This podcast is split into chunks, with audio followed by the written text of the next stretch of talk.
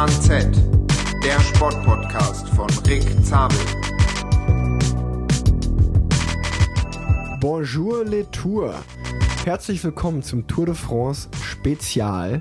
Treue Hörer des Podcasts kennen das sicherlich schon aus meiner letzten Grand Tour, dem Giro d'Italia aus dem letzten Oktober. Dort habe ich es mit Matthias Brendle gemacht, dass wir so ein bisschen podcast-technisch äh, durch, durch die Grand Tour den Giro geführt haben. Und das lasse ich mir natürlich nicht nehmen, dass ich das bei der Tour auch wieder mache.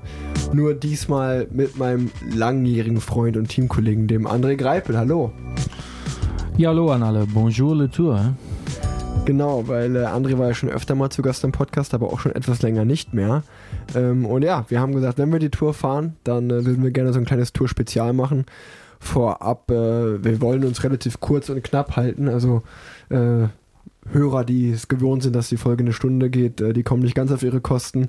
Aber ähm, es soll mehr eigentlich so ein bisschen äh, ja, Tour-Insights liefern, wie es uns ergeht, was uns beschäftigt und ähm, Jetzt sitzen wir nämlich gerade am Freitag, dem 25. Juni hier, also einen Tag bevor die Tour losgeht.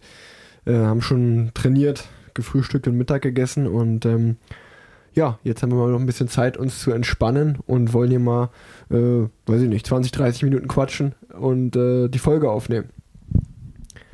Ähm, ich habe mir gedacht, äh, wir fangen einfach mal damit an. Ähm, die letzte Folge hat ja auch ein bisschen damit aufgehört, dass noch nicht ganz klar war, ob ich wusste oder ob wir wussten, dass wir zur Tour gehen. Jetzt ist es klar, wir wurden nominiert.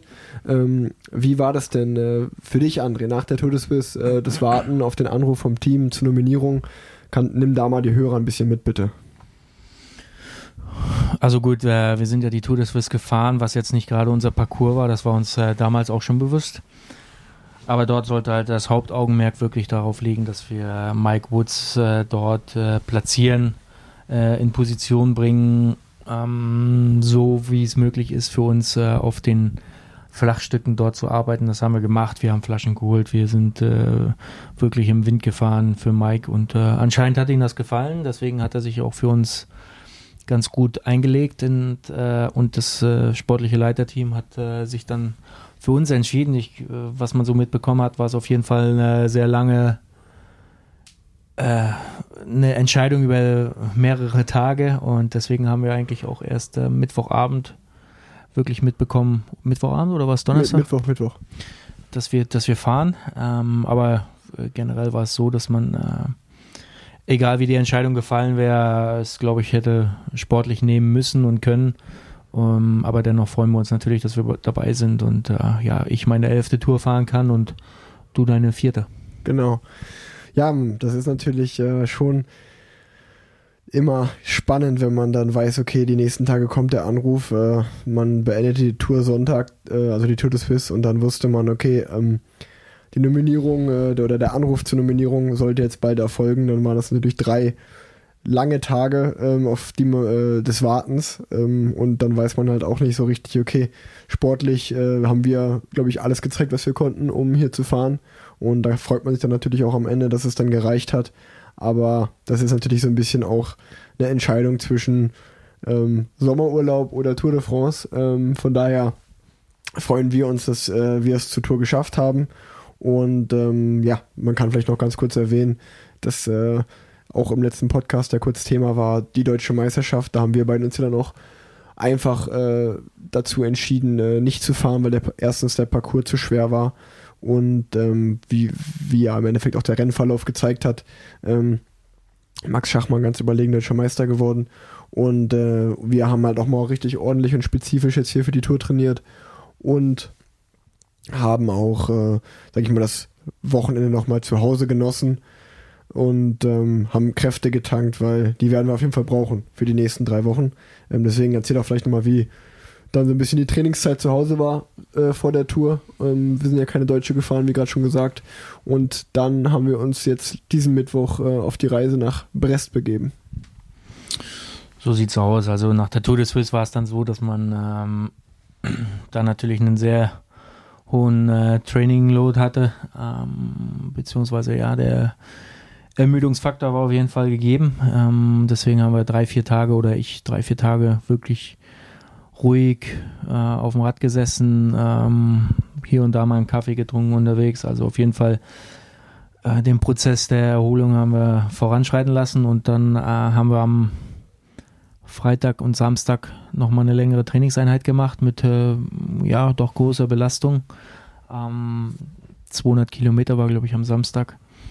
Und seitdem haben wir dann wirklich äh, ja zwei drei Stunden Trainingseinheiten gemacht mit hier und da natürlich Intervall äh, Intervallen, die äh, nochmal nötig sind, um äh, ja die Beine den, den ganzen Stress nicht vergessen zu lassen. Äh, aber dennoch irgendwo die Frische ranzulassen, weil das, das ist auf jeden Fall wichtig vorab einer drei Wochen Rundfahrt und der Tour de France, dass man dort frisch an den Start geht. Und das war eigentlich der Hauptaugenmerk, dass man da äh, sowohl mental als auch physisch äh, wirklich erholt an den Start geht. Genau, und dann äh, sind wir am Mittwoch in, ins Flugzeug gestiegen, zusammen mit Nils Pohle, der war auch dabei. Sind wir von Düsseldorf erst nach Paris geflogen und dann von Paris weiter nach Brest, also seit Mittwochabend hier in der Bretagne angekommen. Da müsst ihr euch vorstellen, dann läuft das so, dass man dann äh, am Donnerstag früh sind wir aufgestanden, ähm, also ge der gestrige Tag, der war auch alles andere als ähm, entspannt, kann man eigentlich sagen, weil ähm, nach dem Frühstück äh, muss man direkt den obligatorischen Bluttest machen, ähm, um überhaupt an dieser Grand Tour ähm, teilzunehmen. Das ist einfach Pflicht für jeden Fahrer. Da werden die Blutwerte kontrolliert, ob da alles im grünen Bereich ist ähm, und nicht suspekt ist. Und ähm, dann sind wir weitergefahren nach Brest ähm, zur, in die Brest Expo, wo, sag ich mal, die Tour de France ihr Lager aufgeschlagen hat, um dort dann äh, den nächsten obligatorischen Test zu machen, nämlich den Covid-Test. Und ähm, da waren wir zum Glück auch alle negativ. Und dann sind wir von dort aus ähm, ja, haben wir eigentlich so die letzten finalen Kilometer der erste, äh, ersten Etappe, der Etappe von morgen äh, abgefahren, äh, abtrainiert, haben uns den Parcours angeschaut. Von dort dann nach Hause gefahren zum Hotel, eigentlich nur schnell Mittag gegessen, geduscht, Beine rasiert und äh, dann sind wir, haben wir uns äh, umgezogen, weil wir dann schon wieder wieder Richtung Brest gefahren sind, ähm, weil die Teampräsentation anstand. Das ist so eigentlich das erste Spektakuläre, was äh, jetzt passiert ist. Und äh, wie hast du dann die Teampräsentation gestern erlebt? Um ehrlich zu sein, ist das äh, manchmal schon schlimm, äh, das Ganze so mitzubekommen, wie, äh, wie man sowas empfindet. Also vor elf Jahren äh, war ich, glaube ich, der nervöseste Fahrer, der dort zur Präsentation gegangen ist. man war wirklich ja, hellhörig und offen für alles, was dort passiert ist. Ähm, wenn man jetzt das elfte Mal dort das Briefing mitmacht, wo ein Christian Podom dann ähm, praktisch ja, das Event präsentiert äh, mit den äh, Regelungen und äh, ja, einfach mit den Regeln, die wir alt, an, alle einhalten sollen und gerade die Hygienemaßnahmen und so weiter. Wenn das Briefing dann gemacht ist, äh, dann äh, ja, geht es zur Präsentation. Und ja, es, es war einfach ein Mitnehmen, so würde ich es mal beschreiben.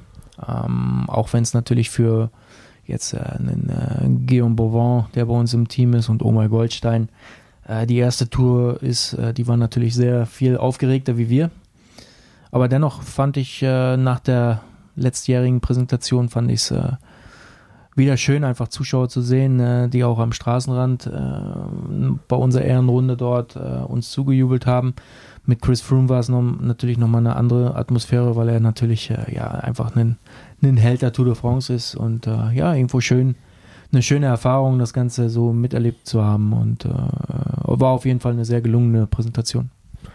Genau, ähm, man muss sich auf jeden Fall vorstellen auch, dass ich glaube 1000 Menschen waren zugelassen. Wir sind ähm, einen 3,3 Kilometer Parcours mit dem Rad abgefahren und ähm, ja, eigentlich nach 300 Metern war die große Bühne aufgebaut, wo man sich dann den Fernsehkameras und den Fans präsentieren konnte. Und dann hat man noch eine Runde gedreht und an der Runde schon auch noch einige Fans. Es war wirklich ein gelungener Auftakt. Ähm, was natürlich auch bei so einer Teampräsentation super spannend ist, ist sich anzuschauen, was sich andere Teams für ähm, Marketing-Moves oder Überraschungen ausgedacht haben. Da denke ich an Sondertrikots oder solche spannende Dinge. Was haben wir denn gestern da so gesehen? Ja, ich glaube, äh, ganz Ganz oben zu erwähnen ist auf jeden Fall das Trikot vom äh, Team Alpecin Phoenix. Äh, ist auf jeden, Fall eine sehr gelungene Aktion, um den Raimond Poulidor, dem Großvater vom Mathieu van der Poel, dort irgendwo Tribut zu zollen. Einer der ewigen Zweiten, so hat man ihn genannt, und einer der Helden der, der Franzosen, der damaligen Tour de France. Ich weiß gar nicht, wann er die letzte gefahren ist. 70er? Weiß ich auch nicht mehr. Uh, auf jeden Fall ist, ist der, der, der Pupu, so haben sie ihn genannt, letztes Jahr verstorben und äh, es ist schön, dass äh, ja mit den Bildern, der, das ist wirklich eins zu eins zu sehen, dass der Mathieu van der Poel äh, seinem Großvater sehr, sehr ähnlich sieht und äh, ja, das Trikot nachempfunden wurde und äh, am Ende, glaube ich, wirklich eine sehr schöne Aktion äh, fürs Fernsehen und natürlich auch, äh, ja, für die, für die äh, Franzosen, die äh, damals den Raymond Polidor auf jeden Fall immer als Helden gefeiert haben. Auf jeden Fall, äh, wirklich, kann man so sagen, ähm, für mich auch die, die es am besten hinbekommen haben. Ähm, dann bleibt zu erwähnen, dass, glaube ich, auch noch ähm, das Team äh, Kubeka Assos äh, neues Trikotdesign hatte mit neuen Sponsoren. Ich habe die Namen leider schon wieder vergessen. Äh, du hast sie gestern gegoogelt. Ja, Burberry ist dort am, äh, am Start und Nash Flex oder so. Okay. Ist der neue Sponsor, irgendein äh, äh, Kryptowährung, äh, äh, irgend so ein komisches Wirtschaftsunternehmen Okay. oder Bankunternehmen mit Kryptowährung.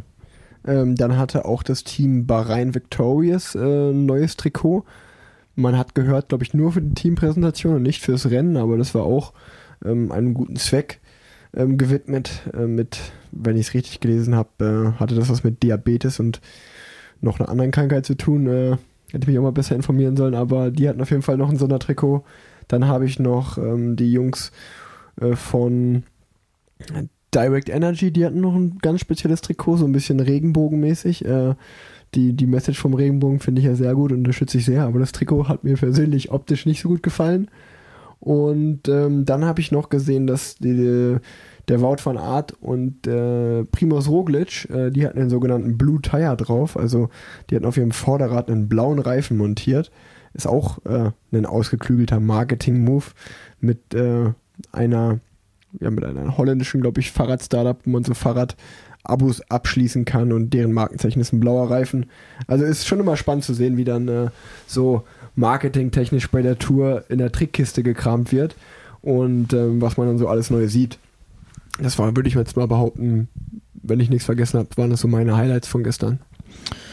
Es ist natürlich wieder klar, dass du nur auf die Trikots guckst. Äh, Ich habe mir das Material angeguckt und da wird die Tour de France natürlich auch immer genutzt, dass äh, neue Fahrräder vorgestellt werden, neue Designs der Räder und äh, da ist mir auf jeden Fall äh, Trek Segafredo aufgefallen. Die haben einen super schönen Lack, äh, der leichteste der Radsportgeschichte, so wurde mir gesagt. Ein metallic roter Rahmen. Ähm, das sieht auf jeden Fall Bombe aus und äh, ich habe mich schon angemeldet, dass wir nicht Trikots tauschen werden, sondern die Räder.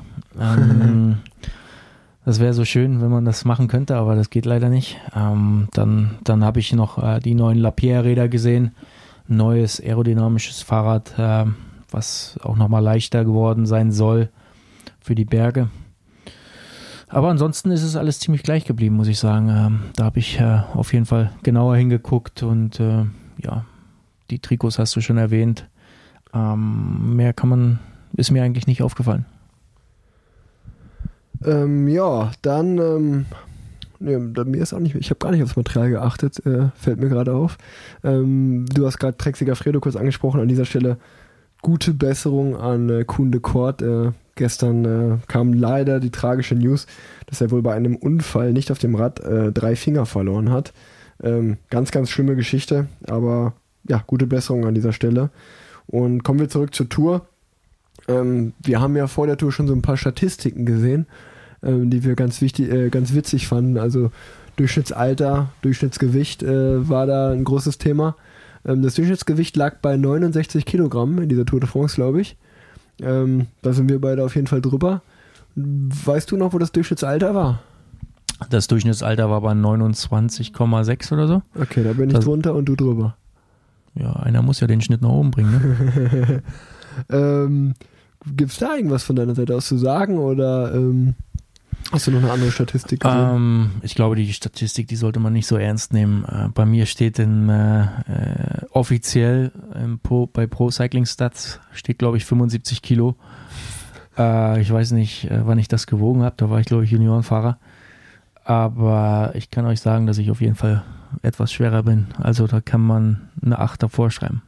Bei mir steht bei Pro Cycling jetzt 72 Kilo. Ähm, eine 8 kann man bei mir nicht davor schreiben, aber es ist dann doch auf jeden Fall eher Richtung, Richtung 80 als Richtung 70 nach unten. Also die 72 stimmt da auch nicht.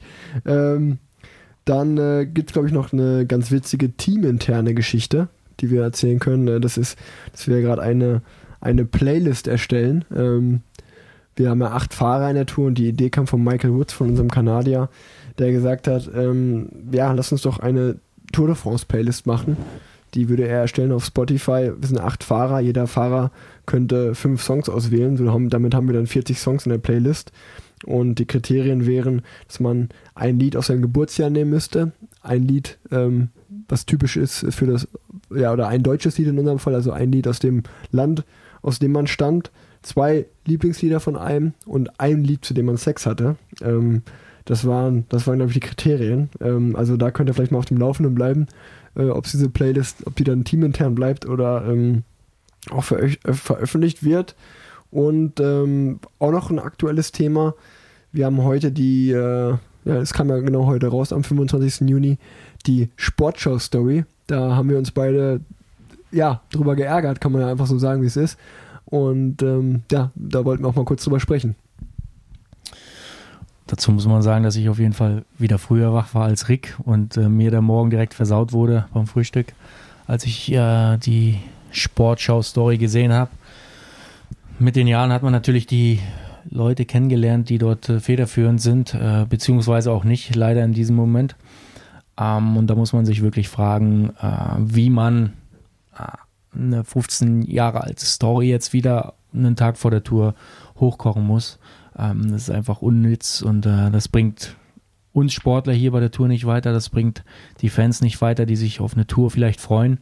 Und so eine ne Negativberichterstattung äh, bringt uns dann nicht weiter, weil äh, wir brauchen auch Nachwuchs. Wir wollen äh, ja irgendwann auch in, ja, in 10, 15, 20 Jahren wollen wir halt auch noch die Tour mit deutschen Fahrern sehen. Und äh, wenn dann halt wieder einen Tag vor der Tour so, ein, so eine Berichterstattung hochgekocht wird, dann ähm, ja, muss man sich nicht wundern, dass viele Elternteile dann äh, ihre Kinder äh, nicht Fahrrad fahren lassen. Und ähm, ja, da hoffe ich natürlich auf Besserung äh, während der Tour de France. Genau, also nochmal kurz zum Detail. Äh, Im Spezifischen ging es da um einen Post, ähm, das sozusagen heute der Jahrestag ist zum 15-jährigen Fuente-Skandal mit Jan Ulrich und das wurde dann auch nochmal in mehreren Stories äh, von der Sportschau auf, äh, aufgearbeitet, wo man sich na persönlich natürlich denkt, äh, okay, warum muss das sein? Warum stellt man nicht vielleicht die zwölf deutschen Tourstarter lieber vor? oder redet über die, über die Tour oder macht einfach eine positivere Berichterstattung, äh, weil die Vergangenheit gehört natürlich dazu und die sollte man nicht vergessen und äh, das ist ja ganz klar, aber ich denke mal, der Radsport hat schon so viel gemacht in den letzten 15 Jahren, um diese Vergangenheit zu bewältigen, dass der Blick nach vorne ähm, viel, viel äh, wichtiger ist als immer wieder auf diesem Thema rund, äh, rumzureiten. Und es wird einfach diesen zwölf deutschen Fahrern, die jetzt dieses Jahr bei der Tour dabei sind, nicht gerecht. Ähm, ja, über sowas zu reden, äh, ist einfach unfair uns gegenüber, wenn man es mal auch mal einfach ehrlich sagen muss. Ähm, ja, und äh, ich denke, jetzt könnten wir nochmal so einen ganz kleinen Ausblick ähm, auf die Tour geben. Ich habe mir so ein paar Dinge hier notiert. Ähm, das erste ist unser Team, dass wir vielleicht mal unsere acht Teamfahrer vorstellen. Ähm, ich kann ja mal mit den ersten vier anfangen. Äh, das ist natürlich einmal unsere Rundfahrerriege, so würde ich es mal nennen. Ähm, das ist, äh, oder das sind eigentlich eher drei. Das ist äh, der Mike Woods, der, der nominelle Kapitän. Dann noch Daniel Martin und Chris Froome. Also das sind schon drei echt, drei Hochkaräter aus der Gesamtwertung. Dann der vierte Fahrer, äh, der zu nennen ist, ist, glaube ich, so auf jeden Fall der beste Israelisch, Israeli, den wir hier im Team haben, der Oma Goldstein. Ähm, für mich der Israeli, der am meisten Talent zeigt, äh, macht einen super Weg und hat seinen Platz sicherlich auch verdient äh, in diesem Touraufgebot. Und ähm, dann gibt es noch vier Fahrer, die eher ein bisschen schwerer sind, äh, wo wir beiden auch dazu zählen. Die kannst du ja mal vorstellen. Ja, dann äh, fange ich mal mit äh, Guillaume Bovin an, ähm, unseren Debütanten dem seine erste Tour steht morgen an und äh, ist auf jeden Fall ein, ein sehr tempoharter Fahrer, der äh, ja auf jeden Fall auf flachen Terrain äh, ja, uns helfen möchte und kann. Ähm, dann ist der Reto Hollenstein noch zu, zu erwähnen, der äh, immer einen sehr guten Job auch in den Bergen macht, kommt über den einen oder anderen Berg noch gut mit rüber. Und ja, ist einfach ein treuer Helfer, der äh, auf jeder Etappe ein bisschen was machen kann. So, und dann äh, sind Rick und ich, also die beiden. Kleinste Sprintzug der Welt. ja, wir können ja auch den äh, Guillaume Bovin können wir auch benutzen und den Reto Hollenstein, die kriegen wir auch schon in die Spur. Ähm, aber ja, dann sind wir acht wirklich starke Fahrer, so würde ich es mal bezeichnen. Der, äh, der eine oder andere hat natürlich seine Qualitäten im Flachen, der andere hat sie im, am Berg. Ähm, aber wir wollen uns auf jeden Fall gut einbringen, äh, sowohl in den Bergen als auch auf den Flachetappen und unseren Job gut machen. Genau, ich denke mal, zu den Teamzielen vorab kann man eigentlich so sagen, dass das größte Ziel sicherlich ein Etappensieg ist. Ähm, entweder im Sprint oder äh, auf einer Bergetappe. Ich denke, wir sind für beides gut aufgestellt. Und äh, dann das zweite große Ziel ist sicherlich, äh, ja, einen von den beiden, Dan Martin oder Mike Woods, einen von den beiden möglichst weit äh, in, in, der Gesamtwertung oben reinzubringen. Äh, ich glaube, da ist das Top 10 ein ordentliches Ziel, aber vielleicht geht es sogar in die Top 5. Man wird es abwarten und ich denke, für, da spricht man für jeden, äh, dass jeder nach Paris kommen will. Das ist, glaube ich, persönlich für jeden immer das größte Ziel. Ähm, dann äh, gibt es, wie ich es gerade schon erwähnt habe, zwölf deutsche Starter. Mal schauen, ob wir die zusammenkriegen. Ähm, wir, eigentlich nennt sich der Esel zuletzt, aber ich fange mal mit uns beiden an. Ähm, dann ist Toni Martin dabei. Maximilian Walscheid. Simon Geschke. Nils Pollitt. Buchmann, Emanuel Buchmann. Georg Zimmermann. Jonas Koch. Über neun. Äh, Wer ist noch dabei? Das ist aber schwierig. Habe ich Toni Martin schon genannt? Toni Martin hast du, glaube ich, schon. Ähm, ist er noch dabei? Ähm, ba, ba, ba, ich habe irgendwo eine Liste jetzt gesehen. Stehen wir, jetzt stehen wir auf dem Schlauch hier. Hm. Jetzt stehen wir auf dem. Ah, hier Jonas Rutsch. Gibt auch sein Tourdebüt. Genau, Jonas Rutsch, ja. Und äh, ja, wir können ja mal überlegen. Während ich weitermache, kannst du dir vielleicht überlegen, wer 11 und 12 ist. Ja, warte, ich, ich werde das kurz nachgucken. ähm, genau, dann ähm, gebe ich mal, glaube ich, oder wir wollten noch mal kurz über die Tour de France im Allgemeinen reden. Die Tour hat ja wie immer 21 Etappen und ähm, es geht jetzt in der Bretagne los. Die ersten beiden Etappen sind schon ziemlich anspruchsvoll, auch wenn man eigentlich mit dem Blick aufs Profil so denkt, ach ja, okay, das geht eigentlich ein bisschen hoch und runter, sind aber keine krassen Berge. Ich sage euch, jeder, der mal in der Bretagne Rad gefahren ist, der diesen rauen Asphalt kennt, diese engen Straßen, das wird ein ganz, ganz nervöser Tourauftakt morgen. Und äh, da muss man wirklich äh, aufpassen, dass man den ersten Teil durchkommt. Und dann ist natürlich auch die erste Etappe, endet schon mit einem 3 Kilometer Berg A 5, 6 Prozent ähm, zum Ziel hoch. Also ist auf jeden Fall eine Angelegenheit äh, in unserem Fall für Mike Woods oder Dan Martin. Aber die großen Favoriten sind natürlich Wout van Aert, Mathieu van der Poel, Julian Alaphilippe. Ähm, ähnliches gilt, glaube ich, für die zweite Etappe, wo an der Mühe der Bretagne auch glaube ich, so der bekannteste Anstieg äh, in der Bretagne. Der ist zwar auch nur 1,2 Kilometer lang, aber sehr, sehr steil. Ähm, deswegen auch da ähm, eher was für die Finisseure. Ähm, Etappe 3 sollte vielleicht der erste Sprint sein, ähm, aber auch nicht einfach. Etappe 4 sollte dann auch ein Sprint sein. Etappe 5 ist ein Zeitfahren. Ähm, Etappe 6 und 7 äh, sollte, ne Quatsch, Etappe 6 ist ein Sprint. Etappe 7 ist super, super lang, 250 Kilometer ähm, geht dann auch äh, oder wird dann auch anspruchsvoll äh, im Finale. Ähm, eher was für Bergfahrer. Und Etappe 8 und 9, da sind wir dann in den Alpen. Das sind dann zwei richtige Bergetappen, bevor dann äh, der erste Ruhetag ansteht.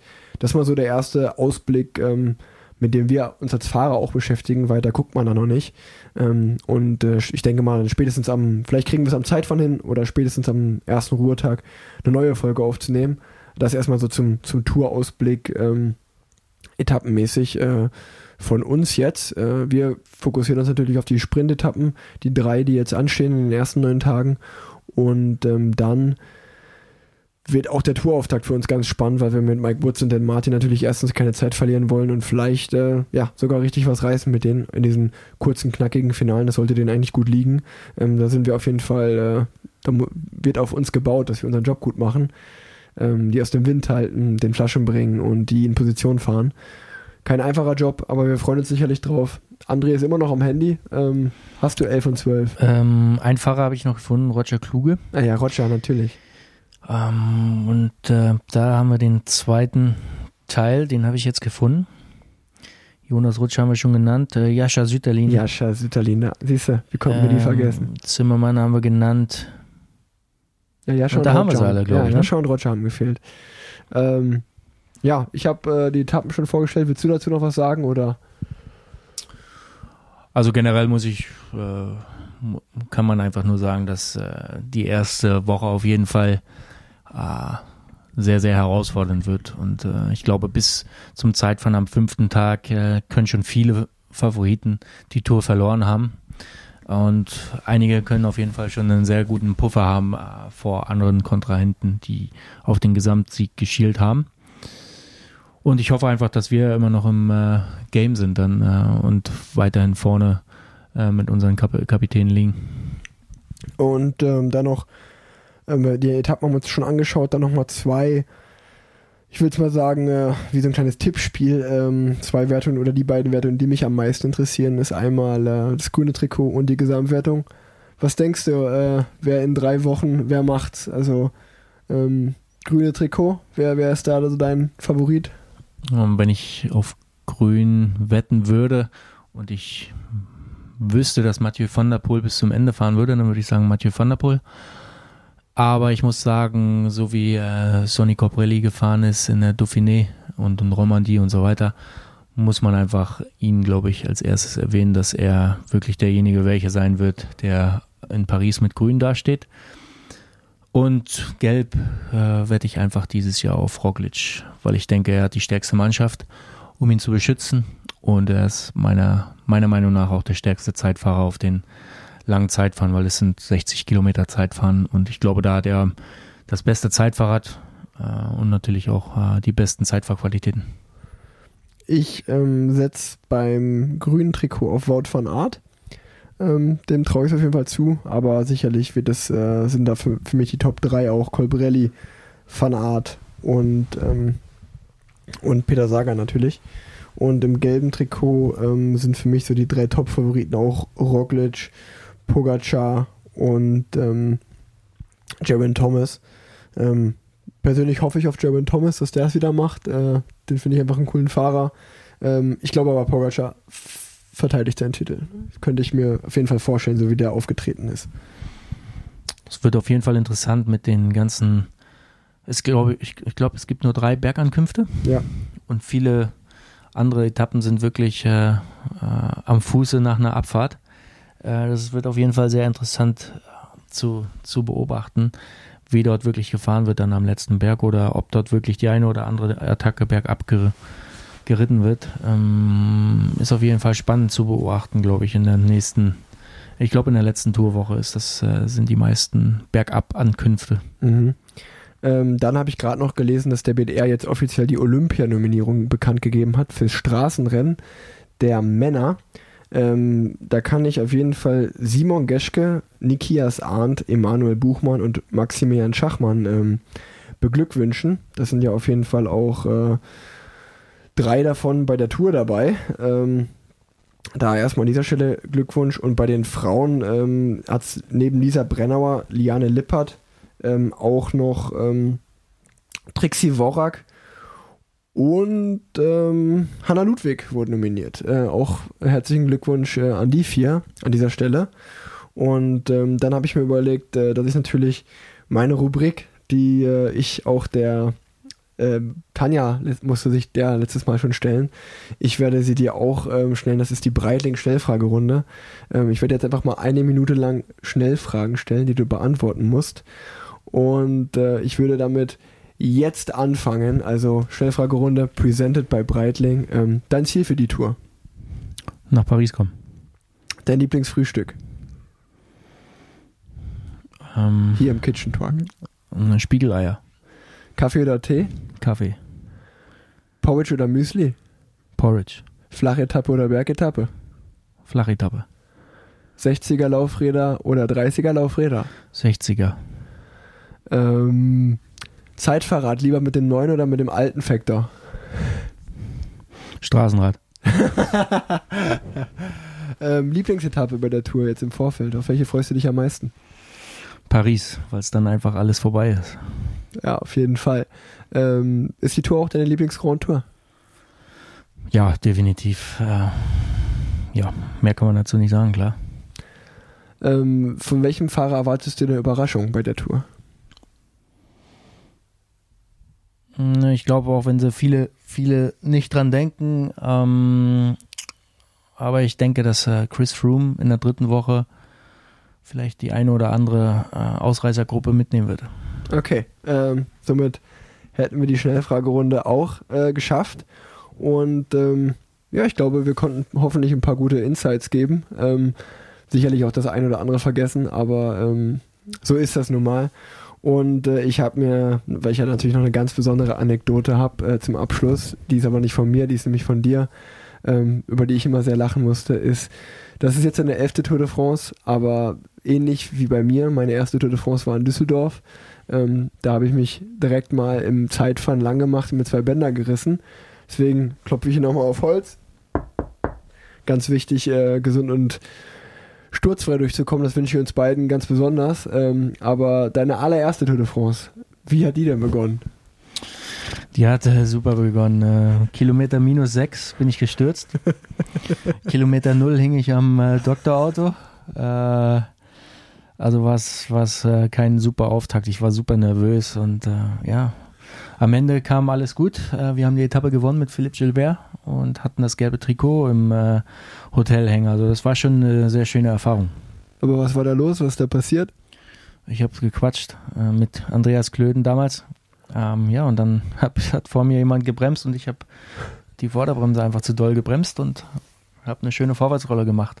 Also es hätte auch ein Schlüsselbeinbruch sein können, so wie ich gestürzt bin. Ja, und mit den Schürfwunden hatte ich wirklich bis Paris zu kämpfen. Also, ähm, auch wenn das jetzt vielleicht auf einer negativen Note endet, wie gesagt, ich wünsche uns, äh, dass wir sturzfrei und gesund durchkommen. Ich hoffe, wir konnten euch ähm, ein paar ganz gute Insights geben und wie gesagt, wir werden uns wieder melden. Das war Ausgabe 1 Tour Spezial. Die letzten Worte hat André. Ja, also wir werden euch auf jeden Fall auf dem Laufenden halten. Äh, wir hoffen natürlich, dass wir die Energie finden, äh, euch gute Berichterstattung bringen können und äh, ja, bisschen aus dem Nähkästchen plaudern. Äh, wir werden mit Sicherheit oft dieselben Fahrer um uns herum haben, aber im Gruppetto können meistens auch die schrägsten Dinge passieren und äh, da werden wir uns euch auf jeden Fall auch mal zeigen, wie hinten das Rennen dann äh, gestaltet wird und äh, ja, vorne, das könnt ihr euch selbst angucken, da können wir dann nicht so viel mitreden. Aber ja, äh, wir werden euch berichten ähm, und einfach wenn, falls es Fragen gibt, äh, könnt ihr die gerne äh, Rick oder mir äh, in, schicken und dann können wir euch darauf gerne antworten. Genau, entweder schickt ihr das einfach an die, äh, weil du das jetzt gerade gesagt hast, äh, an die an die E-Mail vom Podcast. Ähm, die ist ja eingeblendet überall. Oder natürlich irgendwie auf Social Media, also Instagram, äh, per Privatnachricht äh, an André oder mich. Wenn ihr Glück habt, lesen wir das, aber die Mail lese ich auf jeden Fall. In diesem Sinne, tschüss, schönen Tag und vive les Tour. Ciao, Kakao.